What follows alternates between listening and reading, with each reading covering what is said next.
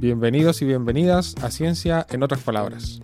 Un espacio donde junto a nuestros invitados e invitadas conversaremos sobre ciencias naturales.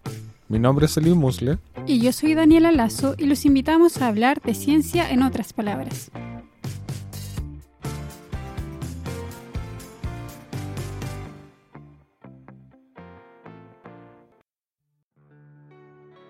Bienvenidos y bienvenidas a un nuevo episodio de Ciencia en otras palabras.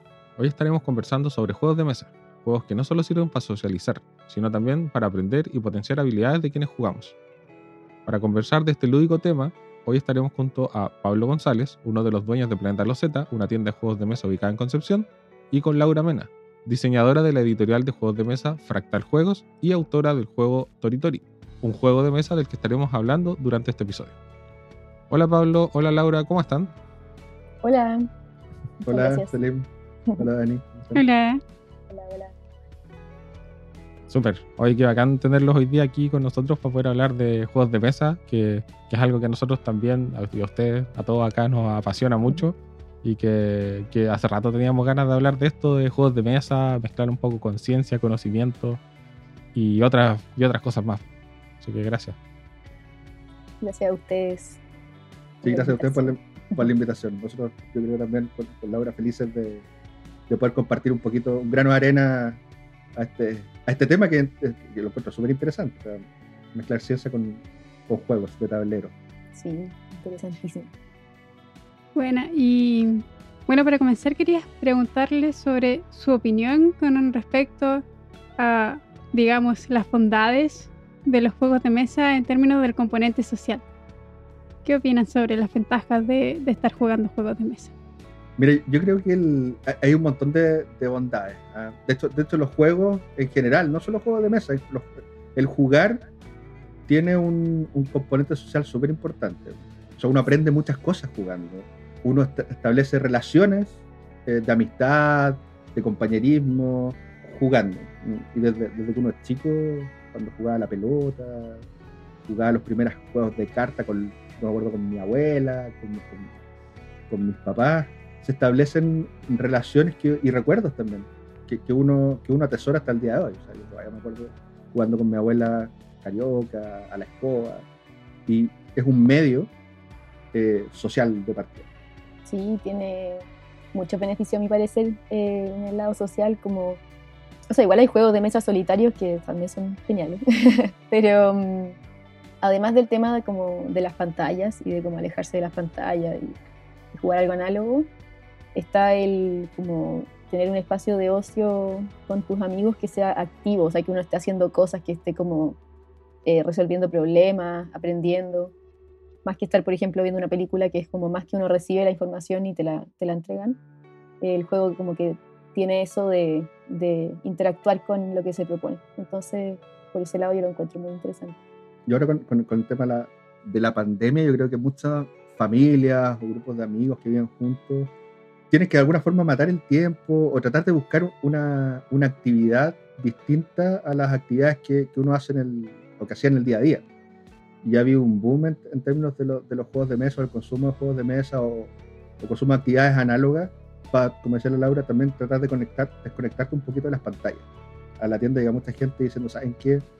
Ya quiero volver a juntarme alrededor de una mesa, a recordar los tiempos que jugaba con, con, mis viejos, con mis tíos, y lo quiero hacer hoy día con mi hijo, por ejemplo, o con mi hija. ¿Por qué? Porque hoy día estamos todos conectados a las pantallas y, y, y una forma de sacarlos de las pantallas es buscando una actividad entretenida para hacer, eh, y sumado a esto en el contexto de la pandemia, tiene que ser dentro de la casa. Entonces, los juegos de mesa, los juegos de mesa abren un espacio súper súper importante, o son, son, son, un elemento muy importante hoy día en, en la sociedad para, para, lograr ese espacio de encuentro. ¿Sí? Y sin ánimo como de demonizar las pantallas para nada, yo encuentro que los videojuegos, por ejemplo, son también increíbles en ese sentido, pero sí, pues es verdad lo que dice Pablo, que en la pandemia al final la pega está en la pantalla, la universidad, el mm, colegio, todo, todo, todo, entonces eh, a mí por lo menos me, me vienen jaquecas, así como de mucho tiempo pegada, así que beneficio importante, una actividad. Así bien la desconexión. Porque igual he jugado hartos juegos de mesa online también. en la pandemia. Sí, yo también. Bueno, con, con lo que mencionaban, yo recordé cuando yo iba a la casa de mi mamá, donde estaba mi hermano y mi sobrino, estaba mi sobrina en su teléfono, mi sobrino en su teléfono y mi hermano en su teléfono y todos en silencio. Nosotros Mm. llegamos con un juego de mesa y fue como que cambió todo. Había ruido, habían risas. El cambio Sí, se notó bastante. Salen conversaciones, al final uno se queda conversando entre juego y juego. Sí, pues. Y, y es impresionante lo- los amigos que uno se puede hacer jugando. Pues. Sí, yo creo que todos aquí, bueno, yo con la Daniela en realidad, pero nos conocimos alrededor de, de los juegos de mesa. pues. Nos Sí. conocimos alrededor de, de una mesa jugando. pues. Así que eh, es súper es súper rico. pues. Y, y claro, los videojuegos también. Pues yo todavía conservo mis amigos que hice a principios de los 2000 en los videojuegos, de los que he logrado conocer a la mayoría en, en directo, pero los primeros los conocí online. Entonces es entretenido como los juegos igual te, te ayudan a, a mantener estas relaciones sociales, sobre todo en, en este periodo de pandemia, que la distancia que tenemos entre, entre personas está cada vez más grande. Quizás pasando a otro tema, les quería preguntar si ya los juegos sirven mucho para sociabilizar, pero ¿creen ustedes que sirven para aprender? Sí, yo creo que mm, hay juegos que son específicamente para aprender, eh, como, o sea, que están ligados a alguna materia como escolar o alguna materia específica, pero en todos los juegos se aprende algo, sí o sí, desde paciencia, no sé, como tolerancia a la frustración, estrategia, planificación a largo plazo. Todos los juegos proponen distintos aprendizajes, yo creo. A mí me ha pasado relacionar cosas que salen en juegos con la vida real, así como, ah, no había pensado en esto, con el, el fotosíntesis, estaba haciendo unas cosas con las plantas en el jardín y pensé, como que me acordé del fotosíntesis y como que relacioné unas cosas y fue como, oh, aprendí y no me di ni cuenta. Así que sí, yo creo que de todas maneras hay algunos que están como más ligados, así como enfocados a eso, pero yo creo que en todos los juegos se aprende sí o sí, aunque sea habilidades blandas del tipo como, sin demerecerlas tampoco, como de, de compañerismo, de, de de colaboración, de escuchar a los demás, de qué sé yo. Todo tipo de cosas, yo creo. Sí, yo creo que seguro se aprenden. Se aprenden de distintas cosas. Y como bien decía Laura, hay juegos que, que, uno, que uno menos le gusta jugar de esto. Como que te, te, te fuerzan a aprender algo. Es como, ya, va- vamos a jugar al. eh, no sé, es como la trivia. Vamos a jugar a la trivia Claro. y, y la trivia te fuerza que, a, a que el que más inteligente gana o el que tiene más, no sé, a veces cultura pop, eh, el que se sabe más canciones es, es el, es el ganador. Eh, y ese es, un, ti- ese es un tipo de juego, pero hay otros juegos que, que te ponen ciertos temas sobre la mesa, que el contexto del juego está, está en, en una ambientación, quizás en, en un pasado, o en una temática biológica, científica, y eso mismo hace generar ciertos, ciertos conocimientos, aprendizajes, pero que, que como objetivo del juego no es ese. El objetivo del juego no es que tú aprendas, pero tú al, al jugar vas a aprender igual, o vas a desarrollar, quizás a veces en menor medida, alguna, alguna competencia de estas bien llamadas del siglo XXI, en equipo, la, autonomía, el liderazgo, el pensamiento crítico, analítico, la creatividad, eh, son, son, tipos también de habilidades que tú puedes desarrollar en los juegos, pero que el juego en sí no está diseñado para eso. El juego en, particular, como tú lo direcciones, lo puedes ocupar, de hecho, como herramienta para poder enseñar algo. Sí, igual yo creo que de todas formas eh, los juegos son buenas plataformas para el aprendizaje, pero creo que es difícil, o sea, como que no creo que toda la materia pueda ser aprendida a través de juegos, o al menos de los juegos que nosotros consumimos, como que creo que es difícil de repente, uno no, no espera en un juego que no sea entretenido, que no te mantenga como metido, y creo que quizás haber ahí como un problema con algunos juegos más como que se ligan solo al aprendizaje que se vuelven más fome y como que es difícil meter materia tan tan tan tan fuerte en... bueno más rato vamos a hablar de eso pero cuando yo hice un juego como que tenía como ciertos conceptos de ecología y meter mucha mucha materia me fue imposible sin como sacrificar el- el- la parte entretenida del juego que era lo que más me importaba entonces creo que son muy buenos como elementos para, para contener información pero tienen su límite al menos como con el público actual que hay de consumo de juegos, en el que me incluyo. Como, Y usualmente, claro, la- la- ciertas áreas del conocimiento tienen como una sola respuesta. Mm. Entonces cuando tú jugáis y te aprendí esa respuesta, ya deja de ser entretenido. Y la gracia de los juegos en general es que tienen finales abiertos. O sea, tú no sabes quién va a ganar eh, a priori. No siempre hay una estrategia. En general, los juegos no tienen solo una única estrategia para poder conseguir la victoria.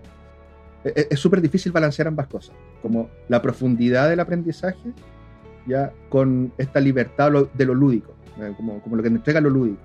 Lo, de la variabilidad, lo del azar, por ejemplo. O lo de probar distintas estrategias.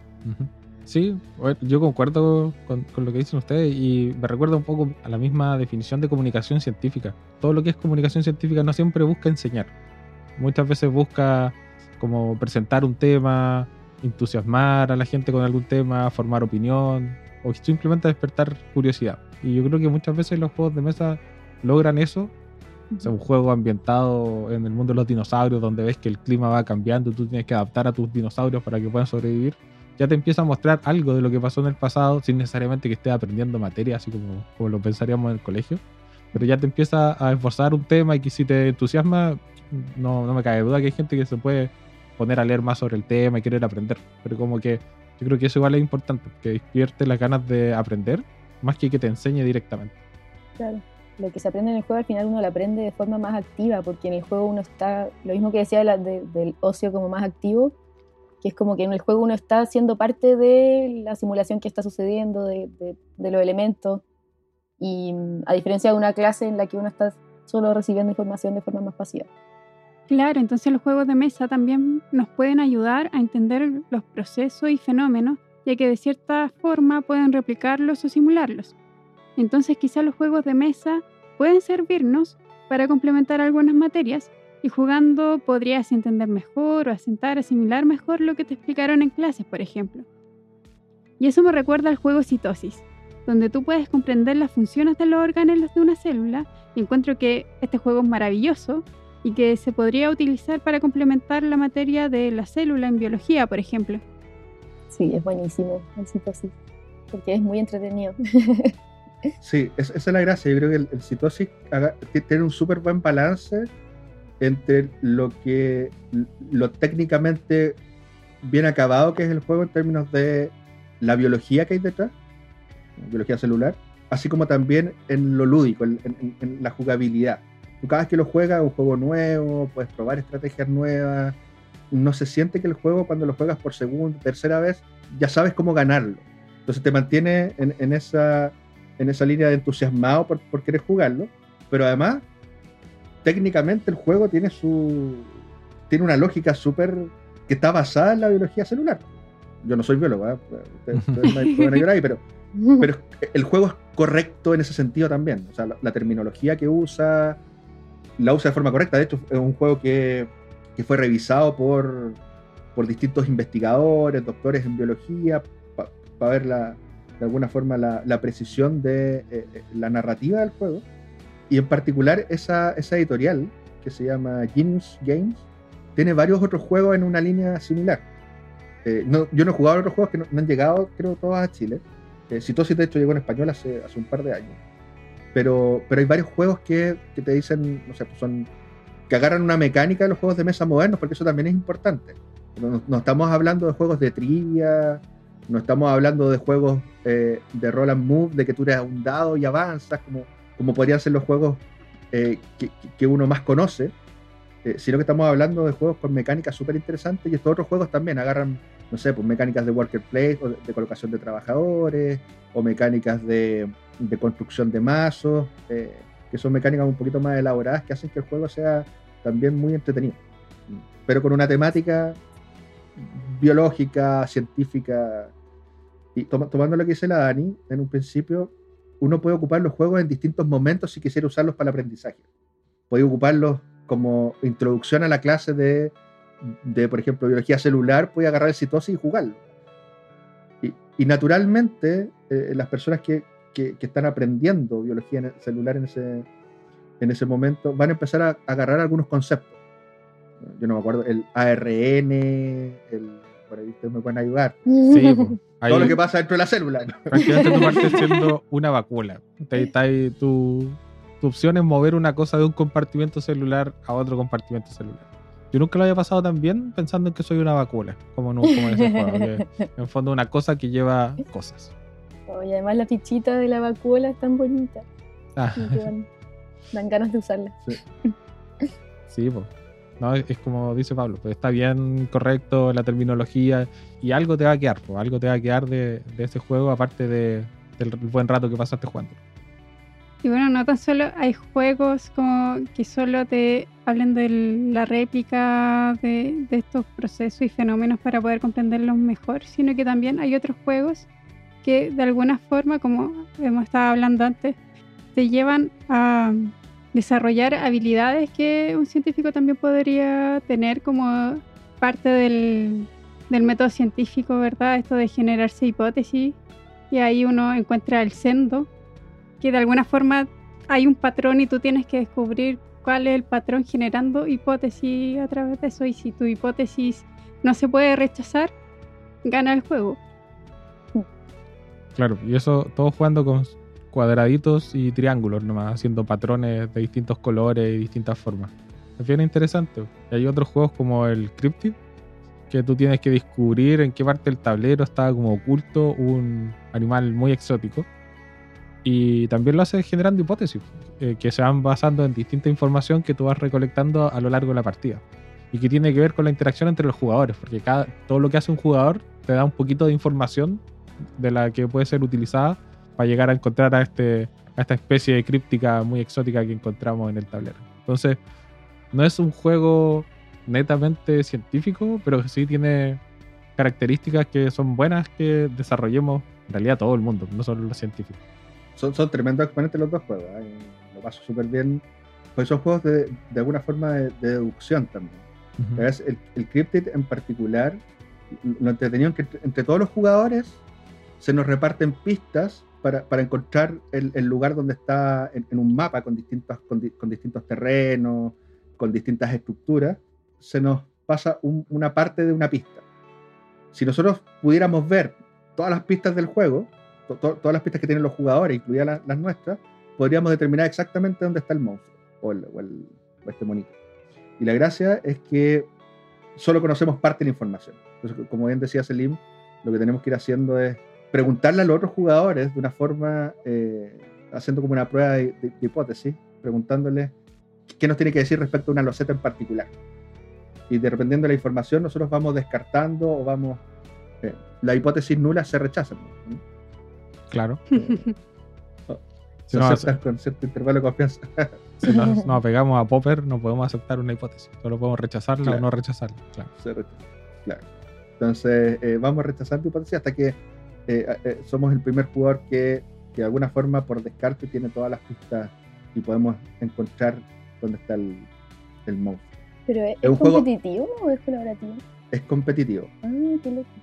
Sí, es un juego así que requiere. Es un juego, no es liviano en el sentido. O sea, es fácil de aprenderlo a jugar.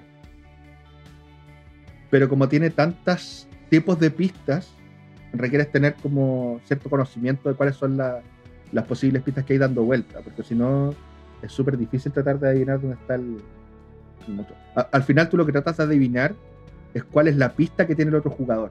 Mm, a claro. través de estas hipótesis. Ujú. Y cuando juntáis todas las pistas, ya puedes hacer algunas deducciones.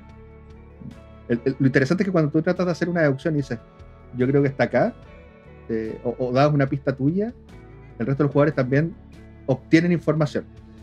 Claro, tú estás apostando a algo por, por- porque tú tienes cierta información. Claro. Claro. Claro. Entonces es harto de descartar eh, y, claro, pistas que, o, o hipótesis que tú tienes en- de las pistas que tienen los otros jugadores.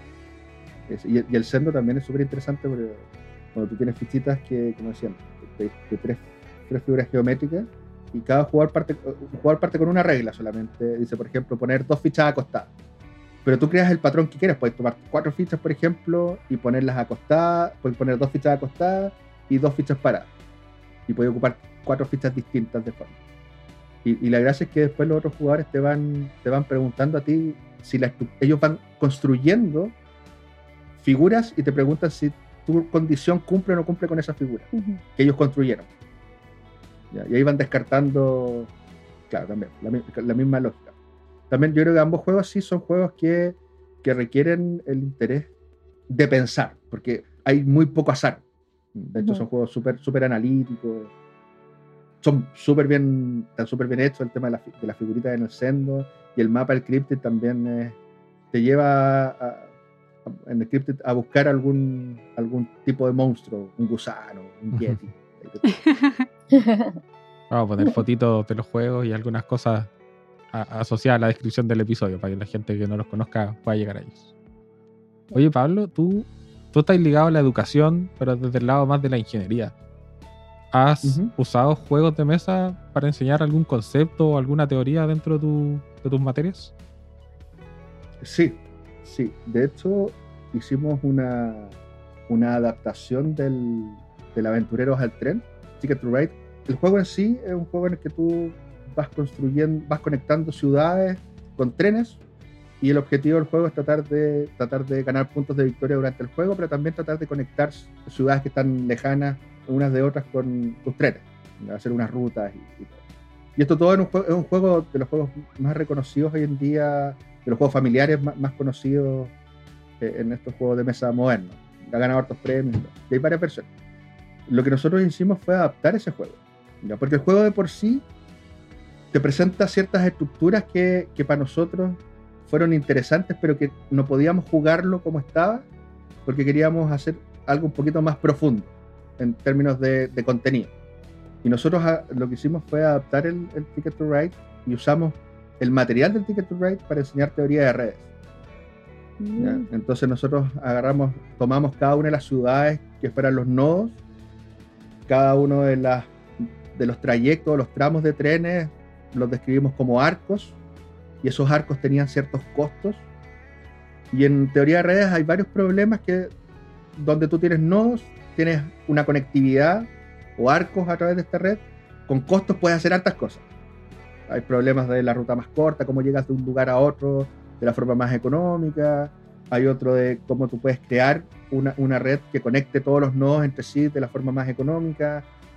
Y después lo que hicimos fue eh, motivarlos, desafiarlos. Y eso es la gracia, yo creo, de los juegos también. Tú puedes desafiar a que, a que un. ahí o- ocupamos un poquito de gamificación, que es un concepto que igual está arraigado a los juegos en general, para hacer una especie de competencia entre los distintos grupos, los hacíamos trabajar en grupos, para que encontraran, por ejemplo, la ruta más corta entre Nueva York y otra, otra ciudad, la, la otra costa, Seattle. ¿ya? Seattle, por ejemplo. Y los chicos eh, y chicas tenían que, con los trenes, tratar de construir. Cada tren valía uno. Entonces al final tú le preguntabas cuántos trenes ocuparon. Que es una forma de medir cuánto es el costo de construir una conexión desde un lugar a otro. Sin enseñar nada más. ¿ah? Y lo que queríamos ahí e- era que los, que los chicos y chicas tomaran un poquito la intuición de que es un problema complejo de resolver, eh, porque la solución no era trivial. Y de repente era choro porque, o sea, era entretenido porque eh, veías que un grupo te decía, no, nosotros ocupamos 105 trenes. Y, y lo anotaban en la pizarra, 105. Y después el otro grupo al lado decía, no, pero a, a nosotros nos dio 103. Y otro gritaba, no, pero nosotros tenemos 98. Y todos los que, habían, los que, los que estaban en 105 y 103 decían, uy, ¿cómo lo hicieron? Y empezaban a tratar de mejorar la ruta. Entonces, o sea, un aprendizaje súper entretenido eh, en donde luego de la actividad, aparte le hicimos grabar un video cortito de un minuto para que nos explicaran las estrategias que usaban. Después nosotros formalizamos el problema como un modelo matemático y luego introducíamos un algoritmo. Y después les pedíamos que replicaran el algoritmo, pero no en un computador, sino que en físico, Mm. para que eh, comprendieran como el, el ciclo de un algoritmo, para que después lo pudiesen programar. Eh, porque generalmente cuando tú hablas de algoritmos, todo es computación. Si- Sin un computador no voy a hacer un algoritmo, pero en general uno aprende harto cuando lo ve, lo ve en concreto. Y los chicos y chicas lo, lo disfrutaron un montón. Son alumnos de tercer, de tercer año de ingeniería civil industrial y, y cuando estábamos presencialmente eh, aprendían mucho en, en eso. Y después le era muy fácil aplicar el algoritmo en, en papel o en un computador. Qué buena experiencia. Sí, súper bueno. Y eso es lo que conversamos en, un principio. Hay, hay, hay un balance que, que, que se requiere si tú quieres ocupar juegos en educación si quieres algún concepto, quieres que aprendan alguna técnica o algún concepto más, más complejo o abstracto, hay un trade-off entre, entre qué tanto quieres, quieres dejarlo como juego y qué tanto quieres, qué tanto, con qué tanta profundidad quieres aprender algo. Suena como una súper buena experiencia. Ojalá pudiéramos en el futuro ver más de ese tipo de experiencias que nos permitan pensar un juego de mesa como, como algo abstracto también. Que, que, o sea, replicar algún fenómeno, algún proceso o algún algoritmo, que yo creo que es súper interesante. Y tú, Laura, ya nos estaba adelantando un poco que hiciste un juego. Este juego es el Tori Tori. ¿Nos puedes explicar un poco de qué se trata? Sí, el Tori Tori es un juego que se ubica como en una, en una isla ficticia que no existe, pero que la idea es que representa un ecosistema con ciertas especies que están en la isla, que son pocas, son los toritoris, que son el pájaro que le da como el nombre al juego, los cuyes y los zorros son como las especies nativas y los árboles nativos, y también hay dos especies invasoras que son los gatos y los arbustos invasores. Y es un juego cooperativo en el que somos un equipo de investigadoras que tenemos que salvar a este pájaro de la extinción y para lograrlo tenemos que convertir a una industria y un pueblo que hay en la, en la isla en sustentables y responsables. El juego en el fondo es una simulación del ecosistema en el que uno tira dados al comienzo del turno y esos dados se relacionan con ciertas cartas que van cambiando y que representan cosas que suceden en la isla. Y los animales de la isla y las especies se van reproduciendo, las, las plantas invasoras le quitan su espacio a las plantas eh, nativas, los gatos a veces se comen a los, pájaros de la isla o a los cuyes. Y las mismas especies nativas también entre sí eh, interactúan. Y la idea es, el juego uno gana cuando el equipo logra como convertir a estas dos entes humanos en responsables, que para hacerlo hay que eliminar todas las especies invasoras de la isla y hay que lograr que el Toridori se reproduzca lo suficiente para tener más fichas en el tablero y em, se pierde el juego cuando se te acaba el tiempo, que es cuando pasa el, mazo de cartas un par de veces. Eso depende de la cantidad de jugadores. y mm, también se pierde el juego cuando se extingue cualquier especie nativa. En caso que se te mueran todos los cuyes o todos los zorros o se te acaben todos los árboles nativos o los territorios, ahí se pierde el juego. Entonces eso es un juego que intenta explicar conceptos básicos de funcionamiento de ecosistemas y ecología. Súper. También está bien metido en un contexto social, porque finalmente hoy día todas estas especies no viven solas, están rodeadas de industrias, de ciudades. Muy interesante. Sí, tiene el tema metido ahí de conservación, de especies invasoras. Suena súper interesante. Tratar de meter la mayor cantidad de temas posibles, pero me pasó eso que, que les comentaba, pues al final tuvimos que sacrificar algunos elementos del juego que tenían un, un carácter como educativo eh, y que yo quise que se mantuvieran hasta muy tarde porque me, por ejemplo, estaba el tema de los factores eh, bióticos y abióticos del juego, o sea, del ecosistema, que son como los componentes. Yo soy diseñadora, no tengo idea mucho de ecología, pero lo estudié para el juego. los factores bióticos eran como todos los elementos vivos del ecosistema y, y los abióticos eran como cosas no vivas que se intercedían en el ecosistema, como por ejemplo el clima o cosas así. Y había un elemento de clima en el juego que finalmente lo tuvimos que sacar porque complejizaba mucho la simulación. Pero claro, tenía ese objetivo de, de ser como el representante de los factores abióticos de un ecosistema. Pero eso era lo único que lo mantenía finalmente en el juego, entonces no tenía mucho sentido conservarlo por el bien del juego mismo. Claro. Ese tipo de decisiones como que creo que son interesantes cuando se habla de, de educar a través del juego, como qué cosas estás dispuesto a, sacrificar y qué cosas no con ese fin. Lo otro que me encantó cuando vi el, el videito de presentación que hicieron el otro día fue que son puras investigadoras. Puras mujeres. Sí, son un equipo de investigadoras. Es que, claro, eso fue una decisión, claro, como media política de, de mantener a puras investigadoras mujeres. Sin embargo, los personajes en el juego son son bien abstractos, como que tú tienes un peón y no tienes roles, sino que tienes una ficha, una carta de ayuda que por el otro lado tiene la ilustración de la investigadora nomás. Pero claro, eso pasó, queríamos que fuera como que hubieran personajes diversos, pero habían solo cuatro personajes, entonces no teníamos tanta opción de diversificar tanto como nos hubiera gustado, entonces decidimos como ser puras mujeres que tuvieran dentro de ellas características bien diversas.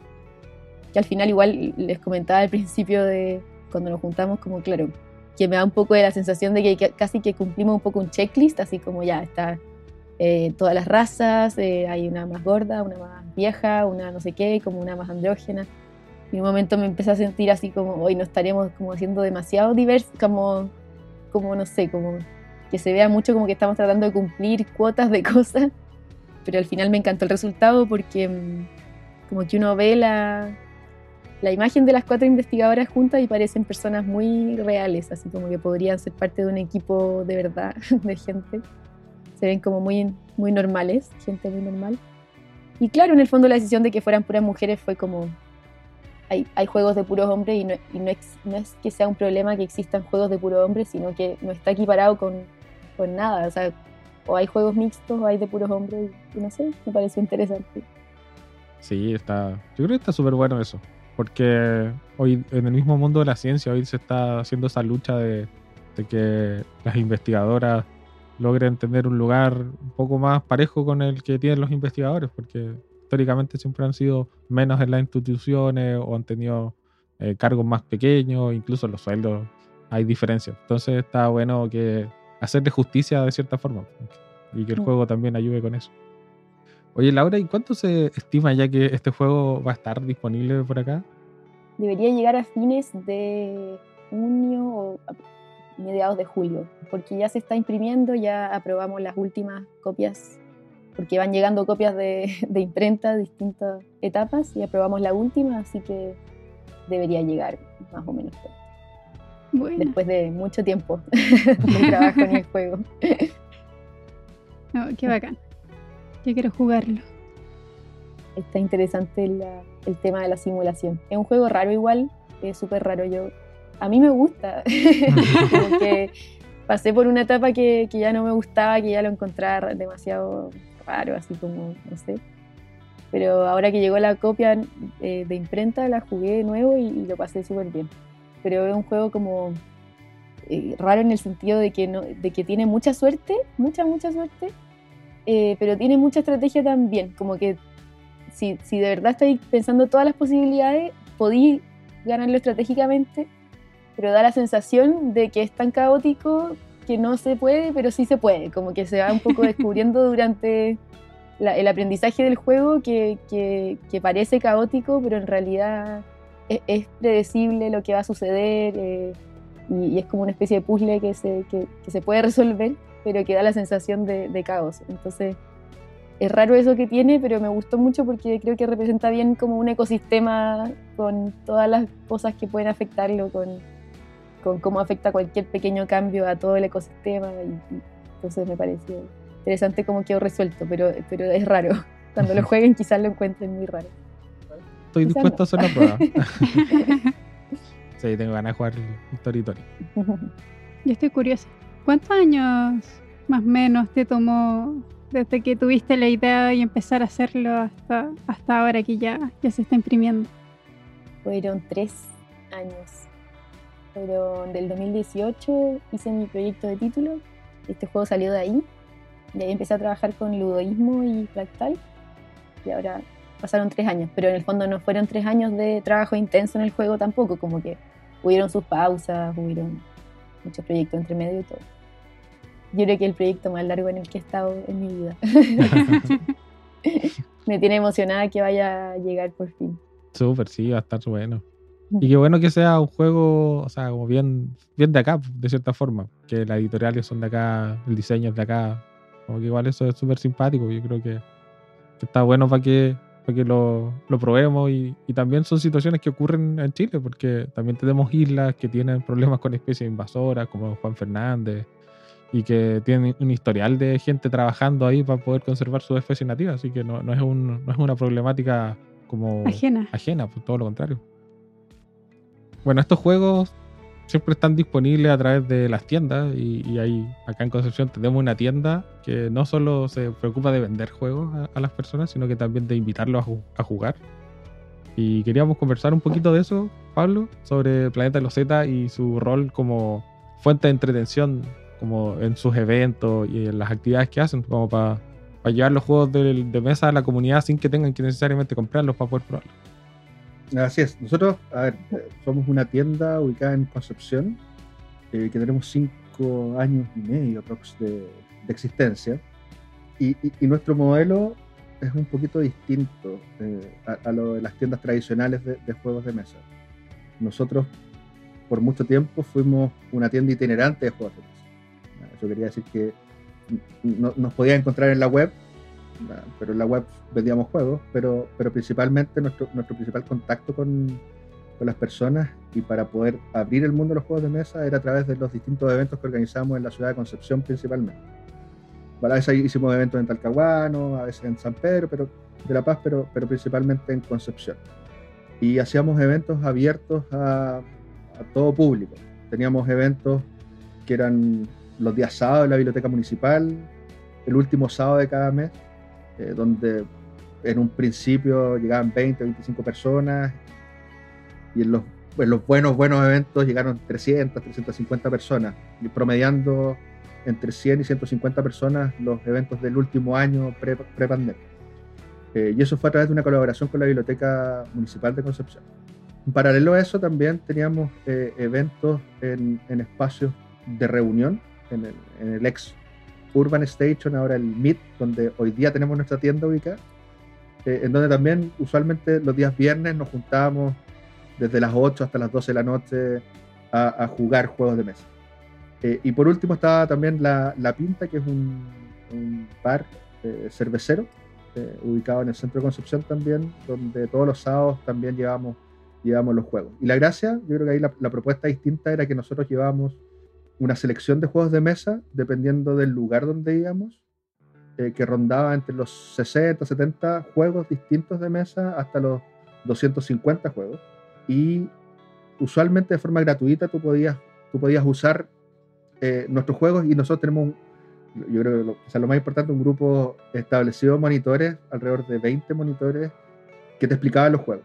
Entonces nosotros, nuestra misión era principalmente dar a conocer el mundo de los juegos de mesa a través de estos eventos y facilitar no solo el acceso a los juegos, sino que también el acceso a poder partir jugando, con la explicación que hacían nuestros, nuestros monitores y monitoras. Creo que se echan mucho de menos esos, esos eventos, los eventos aparte de, de, de mostrar juegos nuevos, también nosotros a veces invitábamos a editoriales o a diseñadores de juegos de mesa. De hecho, Toritori lo probamos en, en algún evento Sí, en la biblioteca, en la biblioteca municipal. sí, yo fui varias veces a esos eventos y son ay, bacanes. Se pasa también. Lo, pa- lo- lo pasábamos súper bien. Bueno, y, Sí. y Dani y, y Salim también, también eran parte activa del, del equipo, así que eh, en los eventos. Echamos mucho de menos los eventos y ahora en pandemia eh, eh, nos hemos tenido que reconvertir un poquito eh, y tratar de generar otro tipo de contenido para también seguir difundiendo y acercando a la gente a los juegos de mesa. Y tenemos videos tutoriales que te enseñan a jugar juegos, eh, tenemos unboxing de juegos donde llegan juegos nue- novedades y las abrimos. Hemos colaborado eh, con distintas editoriales también. De hecho, estuvimos hace poco con, con Fractal también apoyándolos en, en este concurso de Llévalo a la Mesa, que era un concurso súper entretenido para creadores de, de Chile y Argentina, para crear un juego en un formato bastante específico, un, un roll and write. Entonces nosotros seguimos con esa primicia de, de acercar el mundo de los juegos a, a la gente, tratar de difundir lo más posible, tratar de hacer crecer la torta para todos, no solo para nosotros. Y en ese espíritu nos ha ido súper bien, tenemos súper buenas relaciones con distribuidores, con editoriales, con creadores y con otras tiendas también, que no es muy común en general. Así que nos instalamos con una tienda física en, en Concepción, donde tenemos un, un catálogo de más de, a esta altura ya, 600, 700 juegos de mesa, tenemos una línea de puzzles también que inauguramos el, el año pasado. Y a pesar de la pandemia nos ha ido bastante bien por esto mismo que conversamos en un principio. Que mucha gente, o muchas familias, o muchos grupos de amigos se han, se han mirado y han dicho, bueno, ¿qué hacemos? Eh, ya, ya nos vimos todas las series de Netflix, Amazon, y, y no sé, queremos despegarnos un poquito de las pantallas. Ya, hemos, como decía Laura, tenemos clases en línea, tenemos trabajo en línea. Eh, tratemos de, de centrar la vista en algo físico, algo, algo cercano, y, y se han volcado los juegos de mesa. Y a los puzzles también. Son dos cosas que, que hemos que hemos visto nosotros este, este, este año y medio que llevamos, o en realidad año y fracción, donde, donde se han visto, las ventas han, han estado re bien, no ha ido súper bien. Eso corto con el rol de, de, de difundir. Demasiado amados los planetas, los Z, Sí. la comunidad. Se echan de menos esos, esos eventos. Mm. Ujú. Así que ojalá que termine Súper. pronto esta pandemia para poder Sí. volver a juntarnos. Sí, Así es, con mascarilla y todo, pero para volver a juntar. sí. Lo que sea. No, está bueno. Ha sido un agrado conversar con ustedes sobre juegos de mesa y sobre cómo pueden de alguna u otra forma ser usados en la educación, para la ciencia, simplemente quizás para sociabilizar. Sí, muchas gracias Pablo, muchas gracias Laura. Éxito con el Toritori, así que atenta gente que se viene, se viene el Toritori, ahí le estaremos avisando. Igual vamos a dejar en la descripción del episodio los links de Fractal, de Planeta Losetas, para que si tienen curiosidad por, por ver qué hacen ahí o quieren comprarse algún jueguito ahí, ahí se pueden meter. Ahí va a estar el Toritori en Planeta. De seguro. Vamos a hacer una- un unboxing, un, un tutorial en vivo. Así que de seguro, de seguro lo pueden Ahí se encontrar. juntan No, las gracias a ustedes, cosas. gracias a Sí. ustedes chiquillos por la, por la invitación. Estuvo súper entretenida la conversa. Sí, muchas gracias por la invitación. Muy interesante hablar de estos temas, de estas relaciones. Y si les gustó lo que escucharon en este episodio, les recordamos que pueden apoyarnos a través de nuestro coffee para que sigamos hablando de ciencia en otras palabras. Chau. Chao, chao.